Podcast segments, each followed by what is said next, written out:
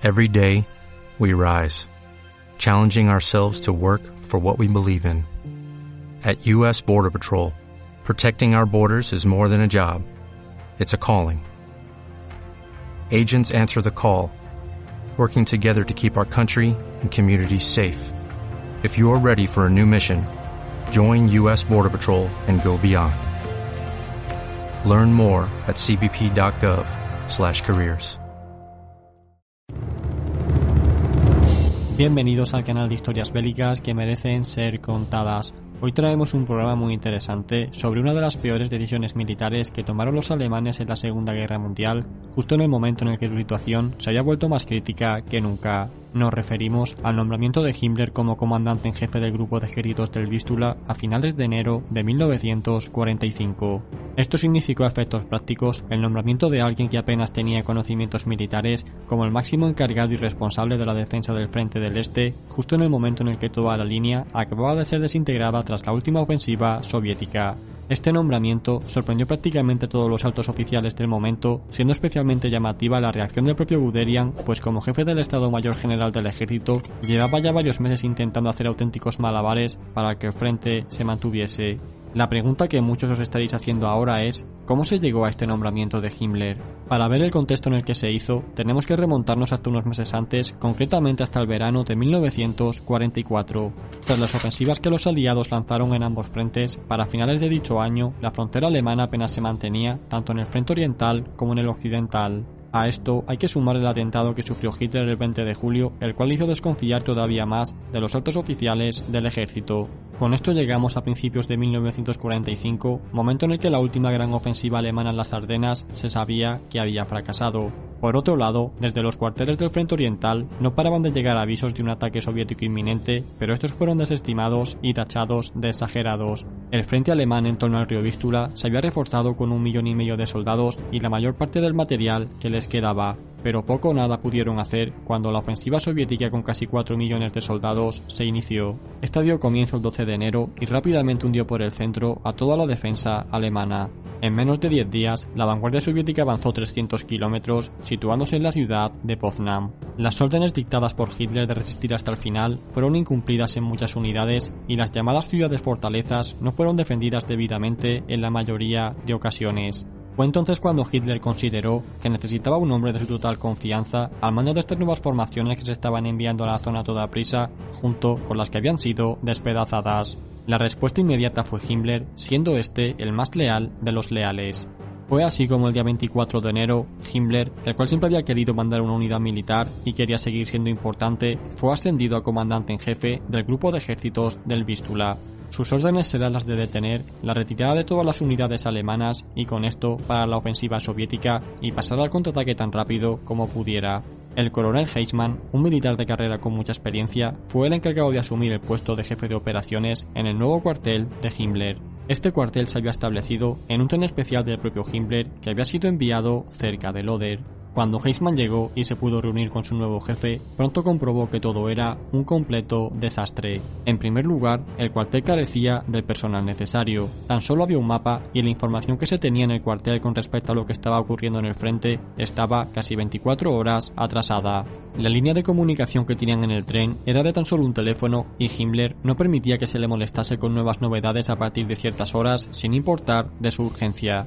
Cuando Heisman comenzó a preguntarle por el estado de las unidades que tenían disponibles en el nuevo grupo de ejércitos, pudo comprobar que ni tan siquiera Himmler lo sabía. Se limitó a comentarle los deseos de crear nuevas unidades y enviarlas al ataque tan pronto como pudieran. Fue por estas fechas cuando se crearon divisiones tales como la 32 División de Granaderos de las Waffen-SS, apodada como la 30 Januar, pues se creó precisamente el 30 de enero de 1945. Esta, como sabéis, es la fecha del aniversario del nombramiento de Hitler como canciller de Alemania.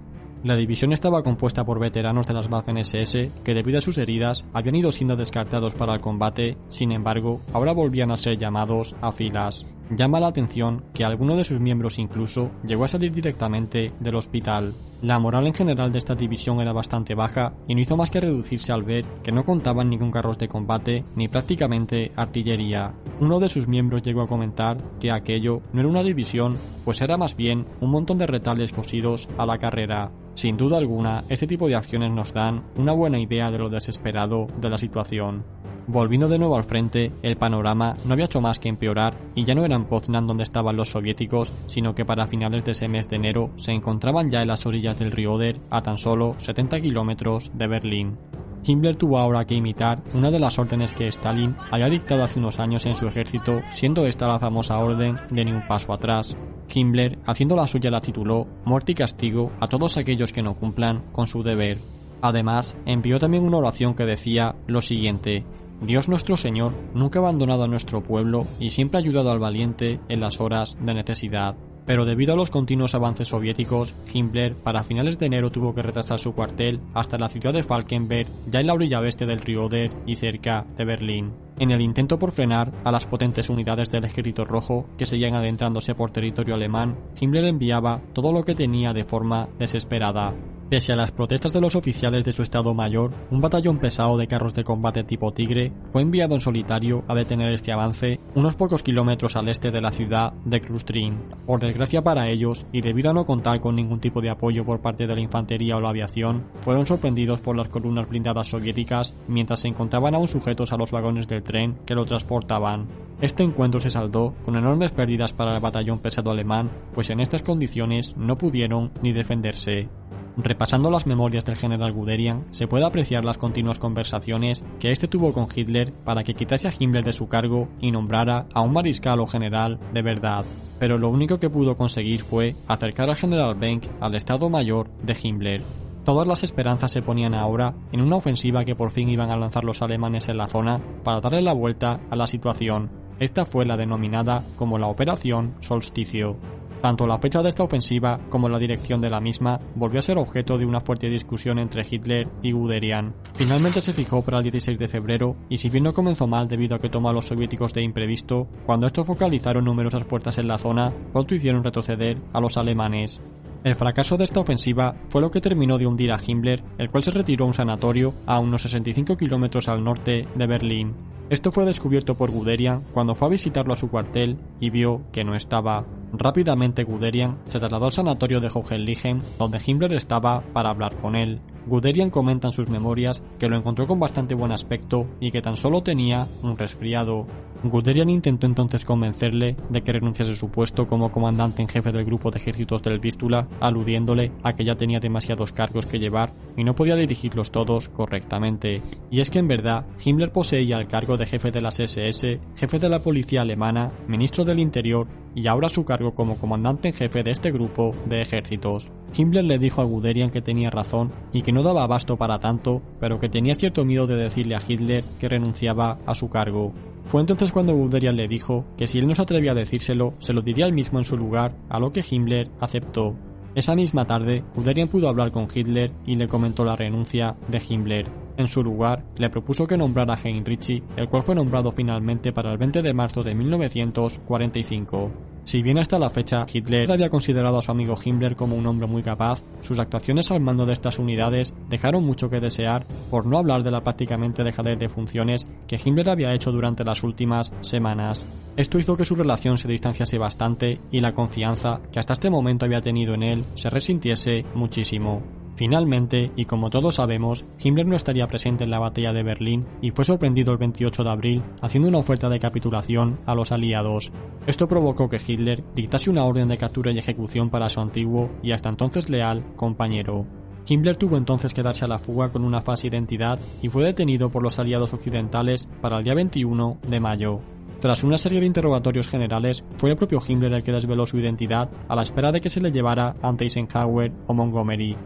La versión oficial dice que tras un forcejeo con un médico que iba a examinarlo mejor, Himmler mordió una cápsula de cianuro que llevaba en la boca sin querer y se suicidó de forma involuntaria. Sin embargo, hay una versión alternativa que indica que este suicidio fue en realidad provocado y que todo fue una farsa.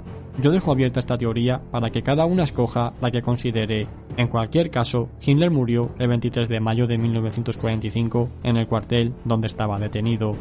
Los libros que he utilizado para la elaboración de este programa han sido el de Berlín de 1945 de Anthony Bibu y las memorias del general Guderian. Os dejaré ambos links en la descripción.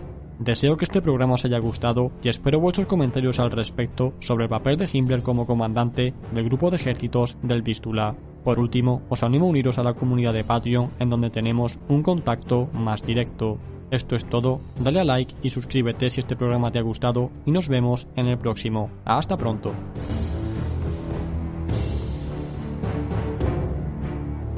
Como nuevo cliente de Western Union, puedes disfrutar de una tarifa de envío de 0 dólares en tu primera transferencia internacional de dinero en línea. Envía dinero a los tuyos en casa de manera rápida, fácil y conveniente. Visita westernunion.com o descarga nuestra app hoy mismo y tu primera tarifa de envío corre por nuestra cuenta. Aplican ganancias por cambio de moneda. No disponible para tarjetas de crédito y envíos a Cuba. Servicios proporcionados por Western Union Financial Services Inc. NMLS 906983 o Western Union International Services LLS NMLS 906985.